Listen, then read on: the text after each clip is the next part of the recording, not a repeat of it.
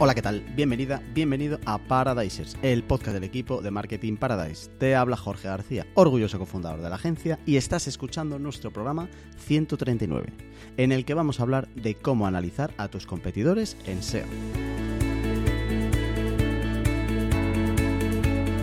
Queremos contarte cómo encontrar a tu competencia, a tus rivales en Google, qué herramientas utilizar y en qué fijarte para diseñar tu estrategia SEO. No dejes que tus competidores te dejen atrás. Pasa y aprende a comerte los patatas.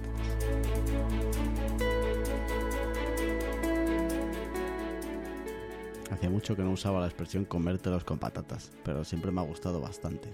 Eh, para comernos con patatas a la competencia en Google, que no es fácil, eh, y al final no deja de ser esto una carrera en la que solo pueden ganar muy poquitos traemos a mis dos faros en el mundo del posicionamiento SEO, a las referencias, a la brújula, al norte de la brújula. Eh, Víctor Benítez, ¿qué pasa, Víctor? ¿Cómo estás? Hola, ¿qué tal? Pues encantado de estar aquí una vez más con vosotros. Y Francisco del Campo, ¿qué pasa, Fran? ¿Cómo estás? Hola, muy buenas. Un placer estar con vosotros. Muy bien, pues eh, venimos hoy a hablar de la importancia de la competencia en esto del posicionamiento SEO, que creo que es de, o sea, el revisar a la competencia en este canal de marketing creo que, es a lo mejor eh, la más importante, porque cuando haces cosas en email, pues sí, puedes mirar a la competencia, pero tampoco te va a influir tanto. En otros canales no te va a influir tanto, pero aquí sí, porque no deja de ser una competición en la que mucha gente quiere estar en muy pocos sitios, como el juego este de las sillas, cuando se paraba la música todo el mundo se sentaba en una, pues más o menos es esto. Si se ha sentado alguien, ya no te puedes sentar tú y entonces eh, la tarta se la come otro. Eh, ¿Por qué debemos investigar a la competencia en un proyecto SEO para mejorar las posiciones? Eh, Fran, empecemos por aquí, de qué importancia le debería dar alguien que esté trabajando el SEO en su web a esto de investigar la competencia. Pues sí, como al final has dicho, ¿no? Es una parte súper importante cuando al final llega un cliente o ya no solo cuando llega, sino cuando estás trabajando con un cliente, el estudio de la competencia al final te permite descubrir desde nuevos competidores, aparte de los que los clientes te puedan aportar, eh, te permite bueno, descubrir nuevos competidores, conocer e investigar el crecimiento o, bueno, al final la disminución de tráfico, de, autoridad, el sacar qué están haciendo, eh, novedades del sector, ya no solo a nivel de tráfico, sino nos permite descubrir novedades eh, del sector para poder implementarlas o, mejorar lo que es nuestro negocio, conocer qué les está funcionando o qué no les está funcionando. Al final te permite conocer qué acciones mm, están llevando a cabo, eh, pues, en distintos verticales o bueno pues están implementando mm, o están trabajando mucho el blog o, han, encontrado una nueva vía de, negocio y bueno pues todo eso te permite a ti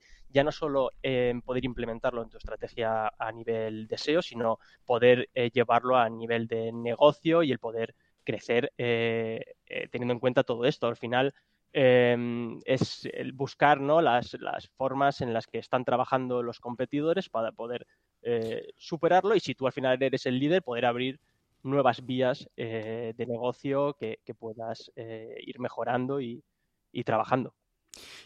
Todo lo que comentabas ahora es importante que entendamos el valor que tiene saberlo de los demás porque de tú, lo que tú haces tú, pues lo vas a conocer siempre, pero tú saber del competidor de al lado, una empresa que pues, esté compitiendo contigo, ya no hablo ni siquiera en Google, hablo en general, de un competidor en, en un negocio de tu sector, tanto si acaba de llegar como si lleva 20 años, el poder saber qué palabras clave eh, está trabajando y si está trabajando informacionales o no está trabajando informacionales, cuánto tráfico potencial le puede estar llegando, aunque no sea exacto, es que me da igual, solo tendencias.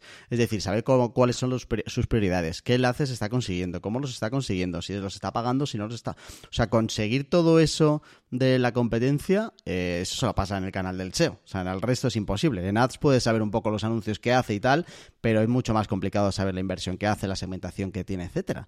Pero eh, el tener esta información eh, creo que es una oportunidad muy grande para cualquiera. Y mira que en el SEO siempre eh, vamos un poco tuertos porque hay una parte que siempre desconoceremos, pero a la vez nos da mucha luz, mucha luz respecto a los competidores. Entonces creo que esto es una oportunidad que cualquiera debería trabajar. En plan de, oye, ¿por qué debes de investigar la, la competencia? Para mí la pregunta es, coño, ¿por qué no? O sea, ¿por qué no? ¿Por qué no voy a tener un montón de información que habrá eh, cosas que me valgan y cosas que no? Pero hay que pensar también que el competidor lo va a hacer también de lo tuyo. O sea, que las decisiones que tú tomes, el competidor las va a poder conocer. Si mañana, pues comentaba Fran de lo del blog, si mañana tu empresa decide apostar por el blog y va a trabajar estas temáticas y de esta manera y con este estilo y, para estas palabras clave, el competidor va a tardar poco en saberlo. Pues si lo vas a saber él, ¿por qué no vas a saber tú al revés? Y, aprovecharte un poco de esa información, que creo que es importante. Luego el siguiente paso sería cómo encontrar a tus competidores. Yo esto eh, lo he comentado siempre que hablaba con clientes y tal, a ver si estáis de acuerdo, y es que eh, muchas veces vienen los clientes y te dan una serie de competidores que son sus competidores en la vida real eh, pero no tienen por qué ser eh, sus competidores en SEO, porque una empresa puede ser muy grande en la vida real, hay sectores además no digitalizados que se ve clarísimo, una empresa puede facturar 150 millones en la vida real y puede facturar cero en Internet. Entonces tu competidor no va a ser el de los 150 millones, va a ser el que se esté haciendo X millones solo porque está más digitalizado y porque sale el primero. ¿Cómo encontramos esto de los competidores, Víctor? Sí, pues como muy bien decías, tenemos que tener en cuenta lo que nos dice el cliente respecto a los competidores que ellos tienen o, bueno, creen tener. Pero como dices, a nivel posicionamiento no tiene por qué ser así. O sea, siempre tenemos que echar un vistazo, que revisar y varios de ellos nos pueden servir. Pero eso tenemos que complementarlo un poco con nuestra propia investigación. Entonces, mm, en primer lugar, y como siempre lo decimos prácticamente que, grabamos, eh, tiramos un poco del keyword research, nosotros ya tenemos que tener claras cuáles son las palabras clave más importantes para el negocio. Y entonces a lo que se trata es de buscar quiénes son los que están en las primeras posiciones para esas palabras clave, quiénes son los que más se repiten.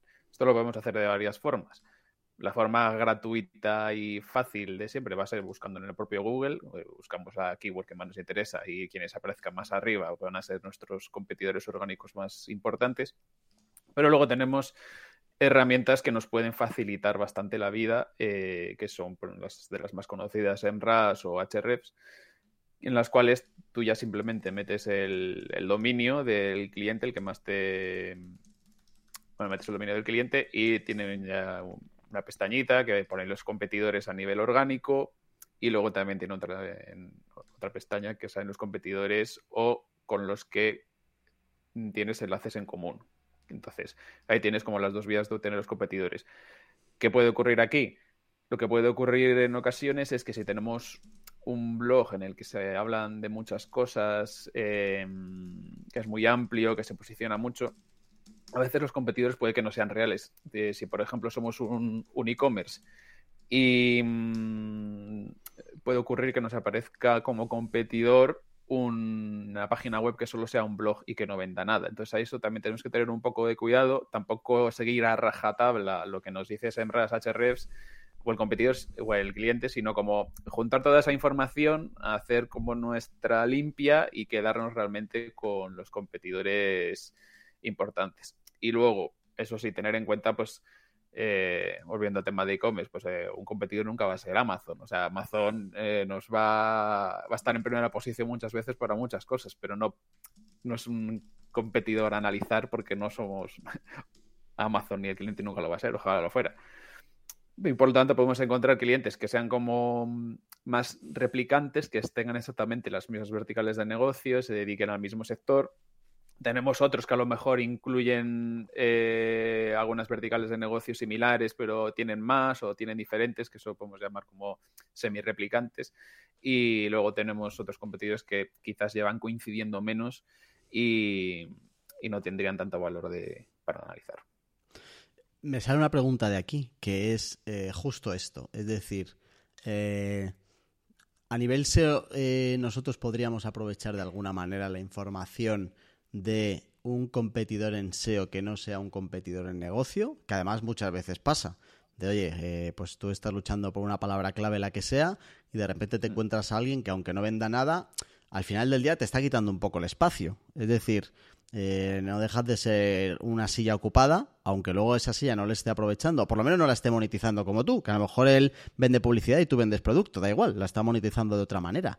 Eh, ¿Vosotros le sacáis valor a eh, ese dominio que está posicionando por algo, aunque no nos vaya a quitar dinero si nos esté quitando tráfico? ¿O directamente ignoráis eso, no lo tratáis como competencia y atacáis a los que sí claramente estén vendiendo lo mismo que el proyecto?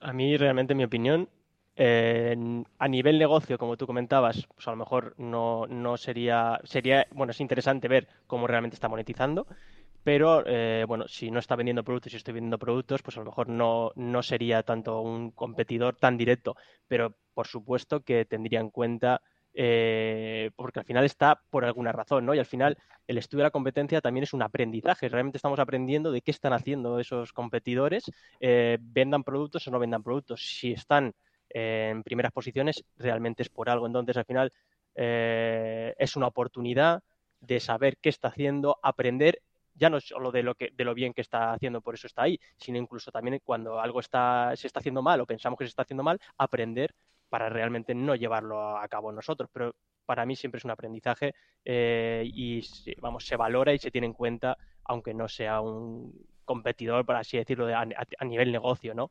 Pero totalmente. Sí, yo 100% de acuerdo con, con Fran. Vale, y luego nos tocaría un poco a la parte de analizar el cuantitativo. Fran, cuéntanos. Sí, no, a nivel eh, cuantitativo, ¿no? Y teniendo en cuenta un poco las herramientas que, ha comentado eh, Víctor, ¿no? Como SEMrush o Ahrefs, eh, bueno, pues tener en cuenta lo que es el tráfico de no marca o non-brand es importante tenerlo en cuenta a la hora de, de analizar a los competidores, el número de keywords que tienen posicionadas en top 10 y qué keywords realmente son, pues sacándote 10, eh, 15 keywords eh, que estén posicionando, que tengan un buen volumen, eh, que sean importantes para los competidores, eso te puede dar una buena visión. El tráfico brand, la fuerza que tiene la marca, es algo también muy, a tener en cuenta. Em, las principales keywords de, negocio, Em, em, al final también eh, las principales landings eh, o servicios eh, que están de los que están trabajando, lo cual además te puede bueno te, aporta nuevas formas o vías de, negocio que a lo mejor tú no, habías pensado y que pueden ser interesantes y, te da la te da la información ¿no? para estudiar nuevas, nuevas formas de conseguir ese tráfico y esos leads y, luego, pues al final, un poco también pues, usando las herramientas, el Position track, eh, Tracker eh, de SEMrush o pues al final para medir la evolución de esa visibilidad de las keywords más importantes o keywords core de las que hablaba eh, Víctor al principio, que es algo realmente que es importante a la hora de, estudiar, ¿no? Pues tanto las, keywords que tú consideras core dentro en, tu negocio como en, el de la, en de la competencia. Buah, es que todo esto me parece importantísimo. En plan de las keywords principales, las keywords en top 10, todo esto es importante. Y la parte incluso, eh, que yo creo que por, destacar un poco algo que se mira un poco menos, que es la parte de lo de la marca.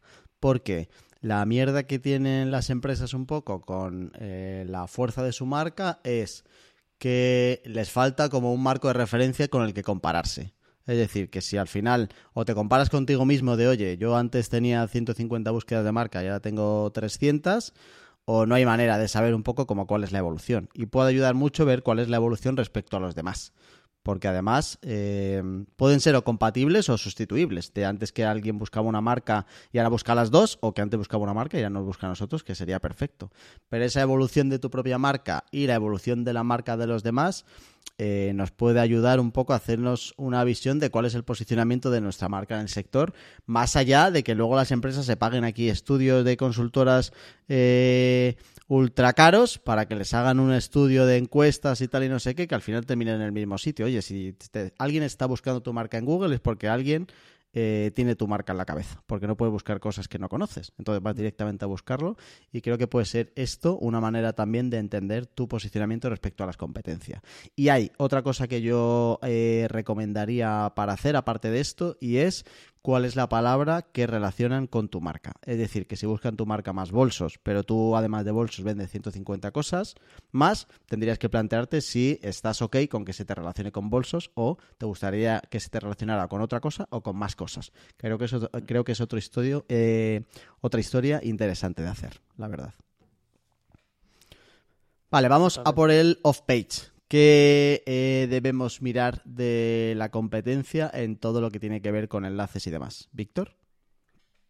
Vale, pues en primer lugar eh, tenemos las dos métricas más utilizadas en el tema de on-page, que es el Domain Rating por parte de Hrefs y el DA o Domain Authority por parte de Moz. Ambas eh, miden lo mismo, que te pueden dar números diferentes porque al final son métricas diferentes. Eh, bueno, se calculan de forma diferente, pero tienen en cuenta lo mismo, mejor dicho. Y lo que tienen en cuenta es la cantidad y calidad de los enlaces que recibe cada dominio. ¿Para qué nos sirve esto?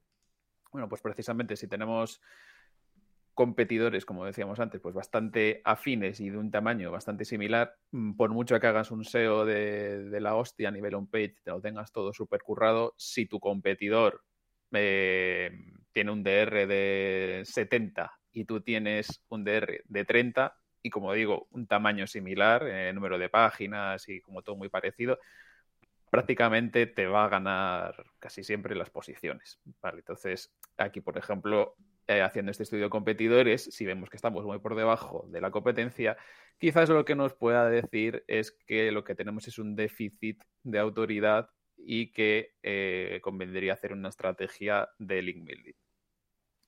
Aparte em, del tema de la autoridad, luego tenemos todo lo que se refiere a enlace a enlace. O sea, podemos hacer un, lo que se llama un link intersect para ver qué enlaces tiene la competencia y qué enlaces eh, no tiene nuestro cliente.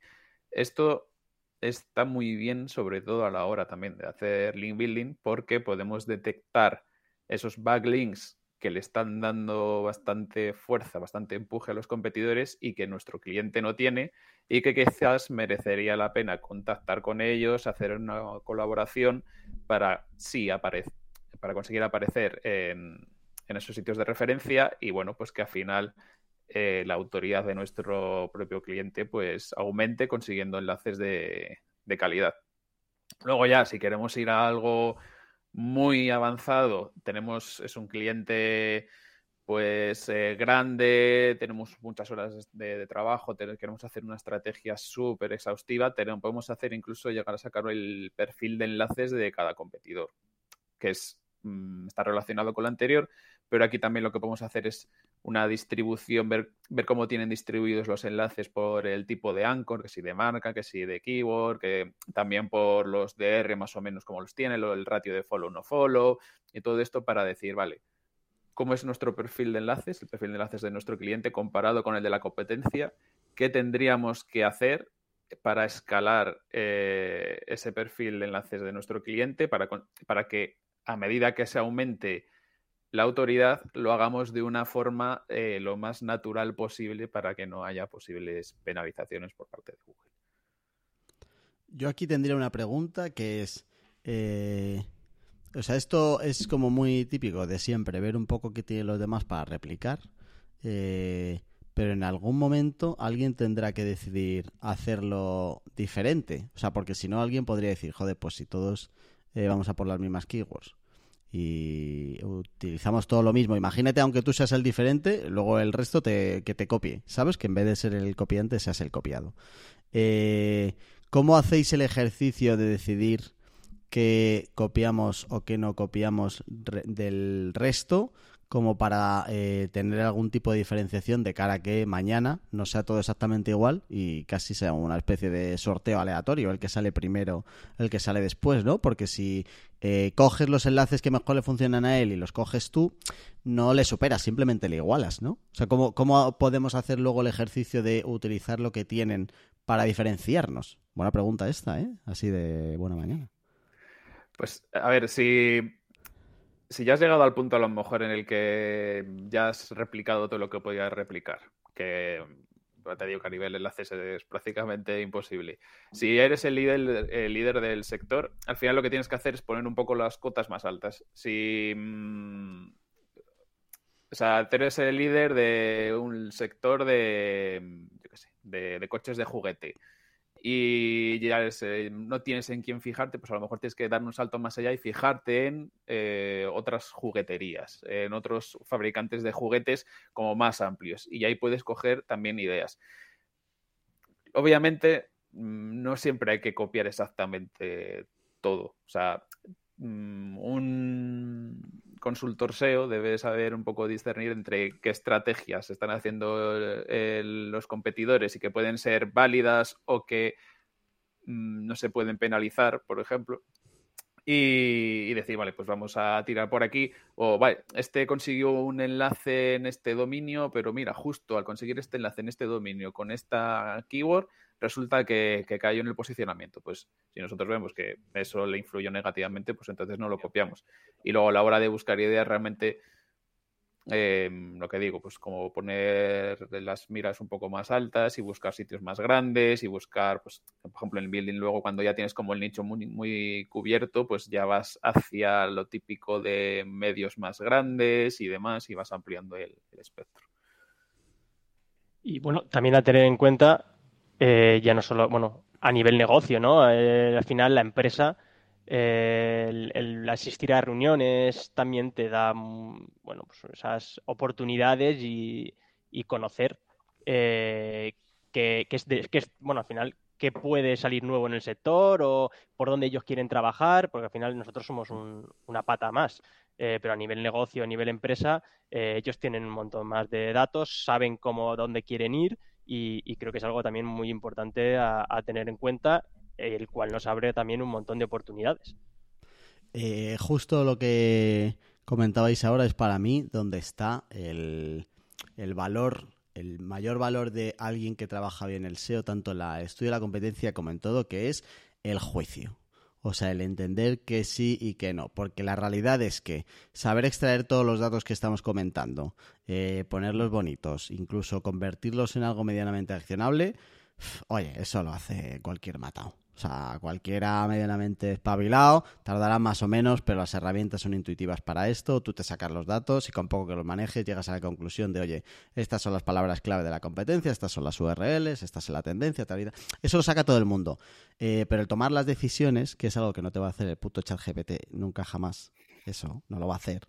Esa es la diferencia para mí. Eh, de alguien que trabaja bien el SEO y que no lo trabaja bien. Y por eso estoy metiendo aquí esto, no sé por qué, no sé si viene a cuento, pero creo que por eso esta disciplina eh, influye mucho eh, la experiencia. O sea, creo que aquí, lo mismo que en otras eh, disciplinas de digital, no se nota tanto si llevas uno o cuatro años.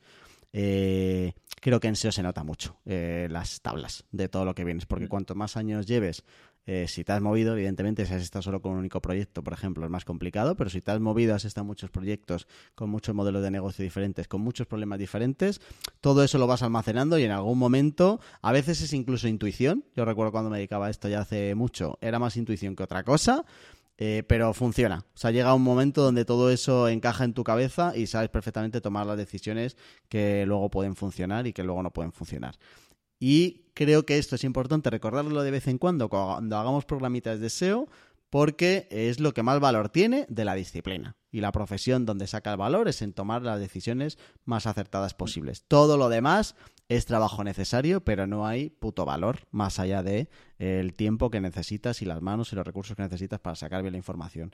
Pero al final del día, si tú pones a ChatGPT a sacarte la información, eh, que eso en algún momento sí que te lo podrá hacer. Lo otro sigue siendo una cabeza que haya vivido un montón de experiencias y que luego eso se resuma en una decisión acertada o no acertada.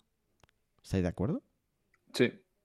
O sea, la toma de decisiones al final, dentro de los conocimientos del SEO y de la experiencia, pues es eh, lo que más valor te da y lo que más sirve. O sea, sacar datos por sacar sin saber interpretarlos y que te den sirvan para un plan de acción, pues como que no, como que no es muy interesante, no, no tendría sentido. Y siempre alineados con el negocio. en, eso soy muy pesado, pero es, así. el, SEO debe de estar en, en, lo que son las reuniones, eh, no solo decir, bueno, voy a estar aquí sacando datos o diciendo, cambiamos este title. No, no, al final, eh, desde mi punto de vista, creo que es un, es un, es un pilar eh, muy importante, ¿no? A la hora de, de tomar decisiones eh, de para dónde va la empresa, dónde puede ir la empresa y, bueno, pues debe de estar también muy informado y, ser partícipe de, todo, de todo ello, además del resto de, disciplinas, pero vamos. sobre todo porque lo comentaba Víctor al principio también, una de las cosas que puedes sacar de la competencia también son como oportunidades de palabras clave que tú no estás trabajando y que el SEO puede dar también eh, nuevos, nuevas vías de negocio que a lo mejor tú no habías planteado. O sea que también lo, mejor que tiene el SEO es que tú te, te, puede decir lo que quiere la gente que eso a veces es muy complicado de conseguir. Buena suerte con tu tiendecita en mitad de la calle para saber qué es lo que quiere la gente o qué es lo que querrá dentro de 12 meses. Y eso eh, con la parte del SEO adecuada sí que la tienes. Y eso, joder, tendría que ser como mucho valor como para lo que dice Fran de efectivamente escuchar un poquito más a alguien que sí que puede saber de verdad lo que quiere la gente y cómo lo busca la gente y cómo lo conoce la gente respecto a cómo piensas que eh, lo, quiere encontrar la gente. Al final mucha gente, muchas veces incluso en algunos sectores la gente se lía eh, poniéndole nombres demasiado técnicos y dando por hecho que la gente lo conoce y luego la realidad es que la gente eh, no lo busca así. Incluso busca por la necesidad, ni siquiera por el producto. De oye, me duele no sé qué no buscas la solución directamente. Bueno, nos hemos liado un poco. Eh, vale, eh, después de todo esto, un reflejo de lo que estamos hablando de tomar decisiones más allá de extraer los datos puros es el análisis cualitativo. Antes hablábamos del cuantitativo, donde tú te sacabas los números de tendencias, número de palabras clave, etcétera, pero luego hay un análisis cualitativo donde también entra mucho la cabeza del SEO, por lo menos para saber dónde mirar. Fran, ¿qué nos cuentas de esto? Sí. Exactamente. Desde el menú de cómo realmente articular un menú, teniendo en cuenta muy bien lo que decía antes Víctor, ¿no? Al final haces un keyword research, ¿no? Montas una estructura, pero realmente qué están eh, enlazando desde el propio menú, eh, ya no solo a nivel SEO, que creo que es importante, también sino a nivel negocio, a nivel UX, todo eso realmente es súper importante. Eh, luego a nivel navegación, filtros, facetas, eh, qué filtros están usando, los están indexando, no los están indexando, tienen problemas entre los filtros y las facetas, sabemos distinguir entre filtro y faceta, em, todo el tema de las reviews, uso de no index. Eh, y sobre todo, a lo mejor, si nos, paramos un poco también al nivel de las categorías o, páginas de servicios, si realmente están trabajándolas a nivel on-page, eh, contenido, no contenido, eh, cómo están estructurando la página para conseguir captar esos leads de negocio, pues al final, número de páginas indexadas, ¿no? Al final es un site, dos puntos, y podemos ver, ¿no? Al nivel, qué, qué páginas tienen indexadas. tienen 2.000 páginas, pero realmente vemos que en la web tienen 100, eh, pues, qué está pasando. Eh, bueno, pues al final todo eso nos, da mucha información en, el que poder apoyar ya no solo tanto la cuantitativa en el que hablábamos, sino ya el DR, sino que también eh, tocaríamos otras disciplinas, ¿no? Un poco también como es el tema de UX y todo eso, que, creo que es muy interesante a la hora de investigar a la competencia. Muchas de las cosas que mencionas, bueno, en realidad casi todo lo que llevamos, que no sé si lo hemos comentado, son cosas que se pueden hacer incluso antes de montar tu web. O sea, que no hace falta que tú mm. estés ya haciendo SEO y luego te pongas a mejorarlo. O sea, para mí esto incluso es como básico antes de montarlo. O sea, si no vas a hacer SEO desde el principio, no tendrá sentido esto. Casi nunca recomiendo no hacer SEO desde el principio. Eh, pero en el momento en el que vas a hacerlo, en el momento en el que vas a montar tu web, eh, todo esto, o sea, todo lo anterior que hemos comentado te ayuda, pero esta parte cualitativa que comenta Fran de, oye, el menú, la arquitectura y tal, joder, son cosas que si las haces bien desde el principio, luego te puedes ahorrar muchos problemas, no tienes que estar eh, removiendo otra vez los cimientos para volver a montarlos. Entonces, todo esto vale para alguien, una web que ya existe, pero también por una web que todavía no existe perfectamente. Pues sí, tal cual. Totalmente. Vale, la parte de rendimiento VPO, eh, Víctor, ¿qué deberíamos mirar aquí? ¿Y qué importancia crees que tiene esto respecto al resto de cosas? Que yo con esto sigo teniendo un dilema interno. Vale, pues eh, justo voy a empezar por, el dilema porque tenemos dos casos. La gente que le da una excesiva importancia. Vale, estamos hablando de a nivel Google, ¿vale? Es decir, a nivel lo que te puede mejorar o empeorar el posicionamiento Google eh, según la velocidad de carga. No estamos hablando de tasa de conversión y todo esto, estamos hablando de puntuación o velocidad de carga respecto a Google. Entonces, eh, hay personas o clientes o dueños de empresas que están como muy obsesionados con que la puntuación del Google PageSpeed esté en el 100, en el 90, en el 80 y si lo ven por debajo del 80, eh, hecatombe, catástrofe, eh, cambian todo para presionar el equipo de desarrollo para que mejore la puntuación. Y hay otros a los que directamente pasan. Les da igual tener un 1, un 2, un 3 de puntuación porque les da igual, no, mm, no le ven la utilidad a eso. ¿Qué mm, ocurre en realidad? Em, lo que nos han dicho los propios, eh, la propia gente de Google es que a nivel posicionamiento solo te empeora el posicionamiento si tienes una muy, muy, muy mala de puntuación en el Google PageSpeed o una muy, muy, muy mala velocidad de carga. Y eso es, pues lo que he dicho antes, ver como 1, 2, 3, 4, 5, en rojo todo, súper mal, te carga muy lento. Eso por un lado, eso es una parte que te puede como penalizar, ¿vale? Entre comillas. Pero luego también, ¿qué ocurre? Si respecto a los competidores Mm, nuestro cliente está en una situación muy pareja, tanto en, el off-page, eh, DDR es muy similar. A nivel contenido también es similar. También esta gente de Google nos ha dicho que el tema de la velocidad de carga y también tenemos en cuenta aquí a las Core Web Vitals pueden servir de factor de desempate.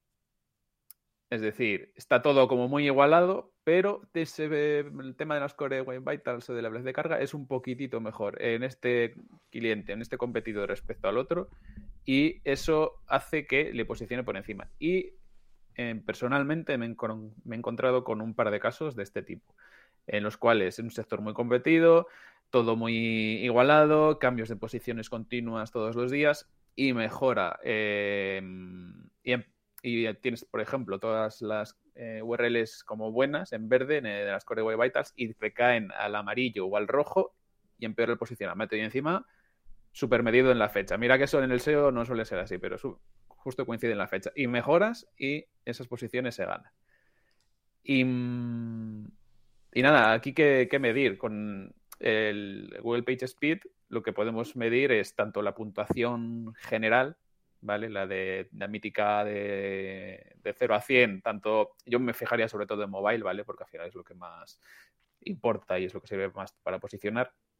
Y también me fijaría en la comparativa de, de las Core Vitals de cuando pone un poquito más abajo en el informe que sale en el Google Page Speed, eh, pone superado o no superado.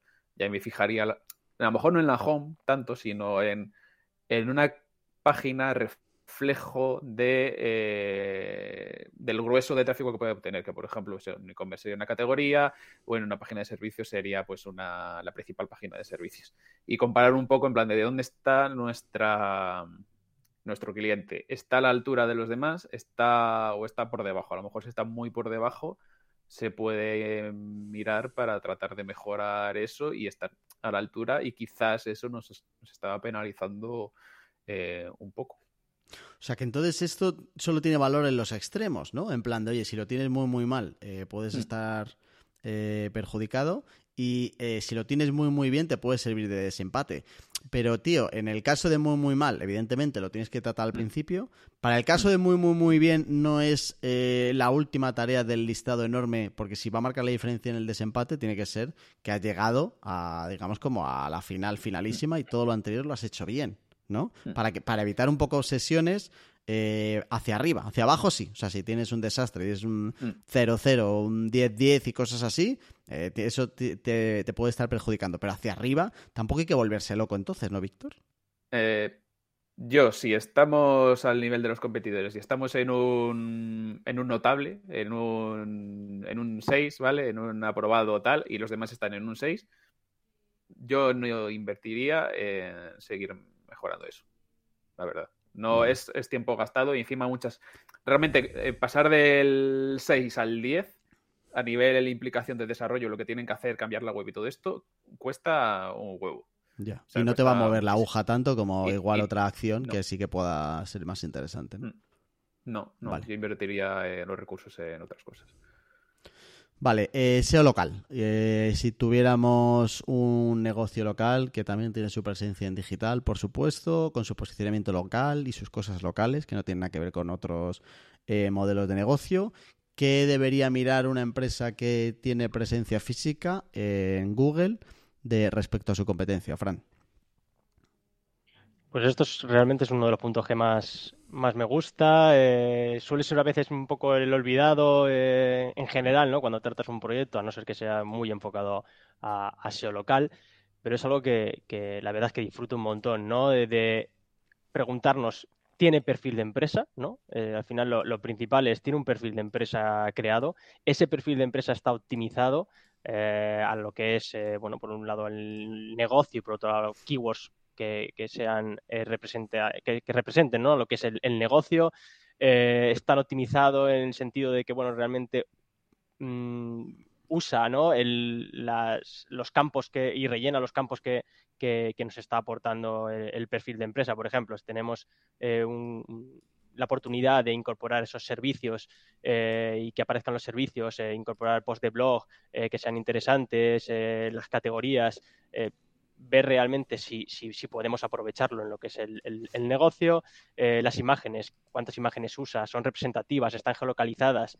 Em, luego también tiene landings o páginas específicas dentro de, la web, ¿no? Que, estén enfocados al, lugar, al negocio, lo llevan a la, a la home. Es importante también eh, saber un poco cómo lo están gestionando, eh, cuántas reviews tienen, cuál es su puntuación, eh, están usando keywords eh, en esas propias reviews, están usando o geolocalizando esas, esas keywords en, eh, o en las propias reviews. Al final hay un montón de cosas que son muy interesantes que, tenemos que tener en cuenta para poder tener una información muy amplia ¿no? de, de, cómo están trabajando los competidores esas, esas estrategias que al final nos, va, nos van a bueno, al final lo beneficia saber cómo están funcionando para poder nosotros generar nuestra estrategia teniendo en cuenta lo que están realizando y, cuál es la situación del sector.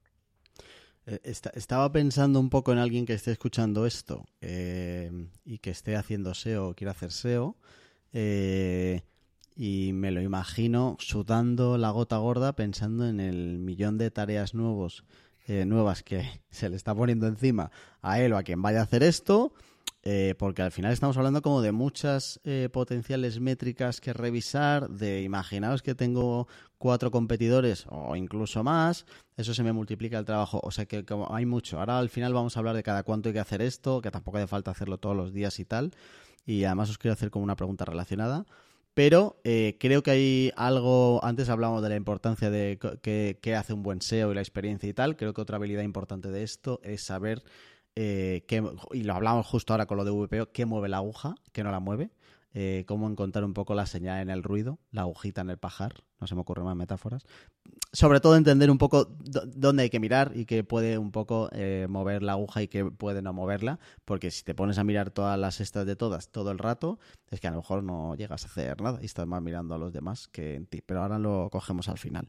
Porque luego, más allá de que sea local o no sea local, que sea un e-commerce o que sea cualquier otro modelo, eh, está la parte de los contenidos, que hay muchas empresas que trabajan la parte informacional o eh, que las querrías trabajar y te ayuda mucho echar un vistazo a cómo está tratando esta parte informacional eh, el negocio de al lado. ¿Cómo o qué habría que mirar, Fran, en la parte de contenido de la competencia? Vale, pues sobre todo si lo centramos en, lo que es un blog, ¿no? Que puede ser de una web, de un e-commerce, ya no tanto a nivel sector medio, sino a nivel eh, e-commerce, blog, eh, bueno, si realmente están trabajando el blog. Eso es lo, principal. Eso en un vistazo podemos ver si la última entrada es de hace cuatro años y, está, y es sobre un anuncio de, marca de un premio que ganaron.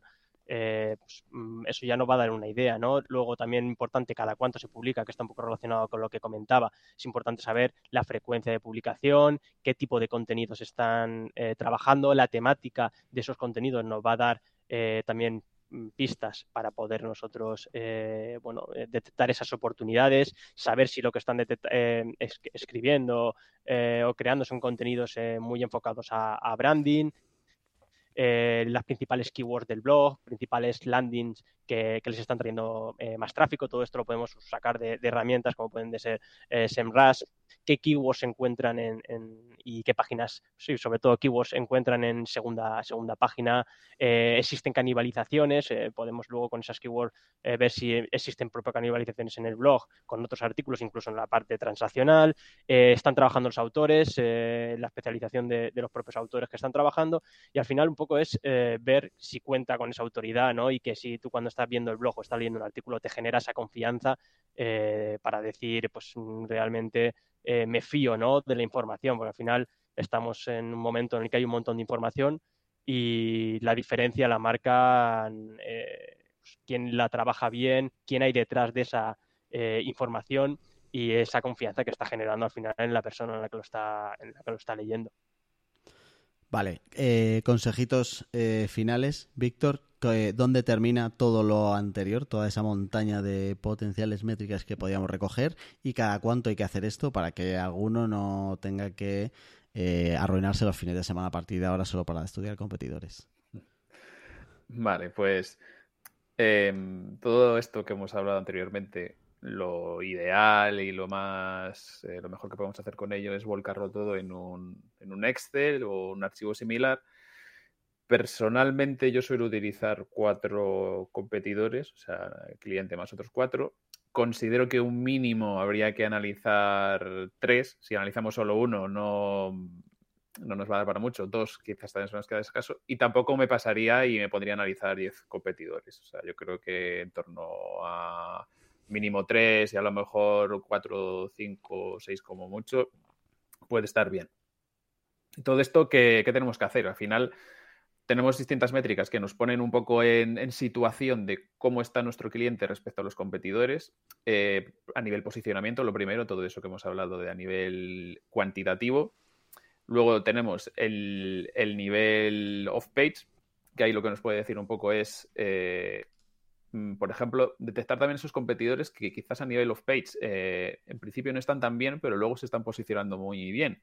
Que eso nos puede ser un indicativo de que, de que mm, a nivel on page lo están haciendo súper bien. O sea, si no, si no tienen mucho presupuesto, si no tiene mucho, mucha gasolina, pero lo están, están posicionando que te cagas, es que están eh, arañando de donde pueden y están haciéndolo todo muy bien a nivel estructura, a nivel categorías, a nivel menú, a nivel lo que sea.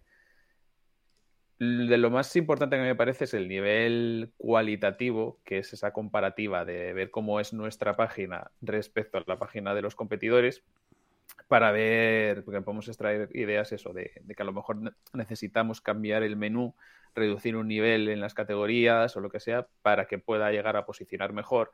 Todo el tema de los filtros, de cómo utilizan, em, fijarnos, por ejemplo, sobre todo cuando queremos eh, optimizar algo en concreto, eh, fijarnos en cómo lo hacen los competidores, en pues si resulta que ningún competidor tiene contenido en debajo de las categorías de los productos y nosotros sí, a lo mejor podemos hacer una prueba de quitar ese contenido debajo de las categorías para ver cómo funciona, sobre todo teniendo en cuenta un poco por dónde va tirando Google respecto a eso.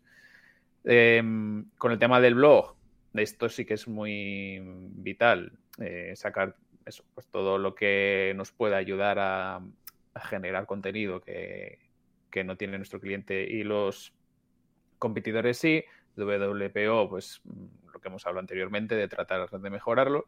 Y todo eso al final un poco priorizarlo, decir, vale, ¿dónde, en qué parte estamos más por debajo respecto a los competidores o respecto como a una especie de media promedio de los competidores o qué es la parte más diferencial? Y esa parte se transformará en la que deberíamos priorizar y la que presumiblemente más podrá mover la aguja en cuanto a la mejora de, de posicionamiento. Entonces, si detectamos que, em, pues eso, que todos los competidores tienen esta categoría o esta subcategoría en el menú, nosotros no la tenemos y sí que la podríamos crear y no la hemos creado porque nunca se nos ha ocurrido, pues a lo mejor pues se puede crear. Si utilizan vídeos o unos CTAs como mucho más agresivos en las páginas de servicios, pues entonces igual para mejorar el posicionamiento nuestro cliente debe hacer lo mismo.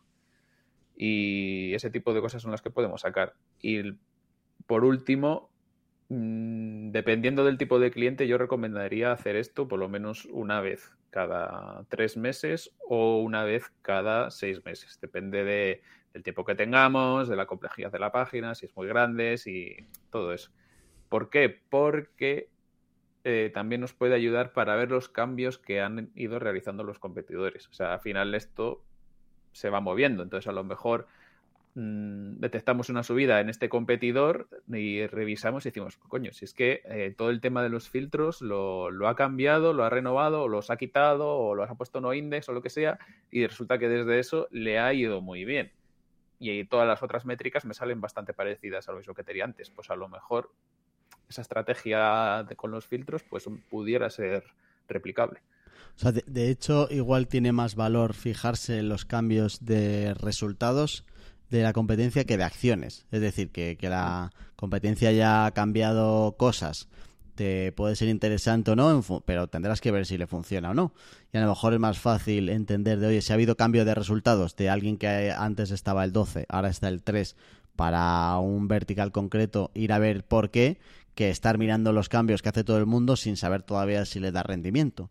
Y otro claro ejemplo para revisar competidores, eh, corregidme si estoy diciendo una memez, es cuando hay cambios de algoritmo. O sea que al final entender un poco si el algoritmo ha premiado o no ha premiado a un competidor, entender por qué ha podido ser respecto a lo que nos ha pasado a nosotros, ¿no?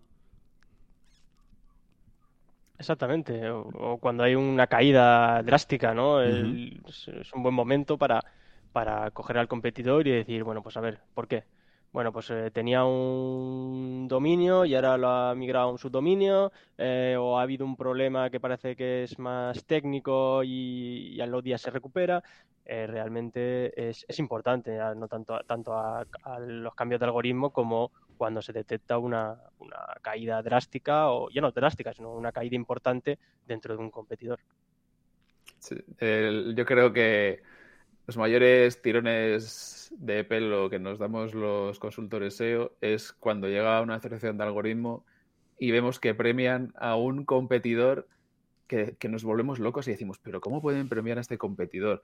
Pero si, si, tiene si coge la keyword principal de esa página y la repite 800 veces, lo tiene súper sobreoptimizado, su perfil de enlaces es súper negativo, pero ¿por qué premias a este? Y, eso yo lo sufro muchas veces y que normalmente está de acorde, pero hay veces que estos movimientos que se producen en las del algoritmo eh, no tienen mucho sentido y, vamos, ahí es cuando nos empezaremos. ahí vuelve a entrar el criterio del SEO que decíamos antes para entender que, oye, que esto a lo mejor ahora mismo ha funcionado, pero que cuidado porque replicar eso puede ser pan para hoy, hambre para mañana. Y eh, agradezco a Víctor que sea tan motivado de dar por hecho que todos los SEOs van a seguir teniendo pelo y que no se le cae cuando todo el mundo sabe que un SEO o un SEO senior siempre tiene que ser calvo por defecto porque si no es que no ha trabajado lo suficiente. Ojo, que aquí, aquí tenemos buenas melenas. Sí, ¿eh? tenemos, sí, aquí trabajamos poco. Aquí tenemos buenas matas, yo creo que trabajamos poco. Nos vamos a trabajar. Así que, Víctor, Fran, muchas gracias por pasaros por aquí. Y a ti, querido oyente, eh, muchas gracias también por pasarte por aquí una semana más. Te recuerdo que en la nota de este programa te dejamos algunos enlacitos más para complementar el tema que hemos tratado hoy. Y por supuesto que si no lo has hecho ya te suscribas a Paradises para poder decir eso de yo ya les conocía antes de que fueran famosos. Hasta la semana que viene.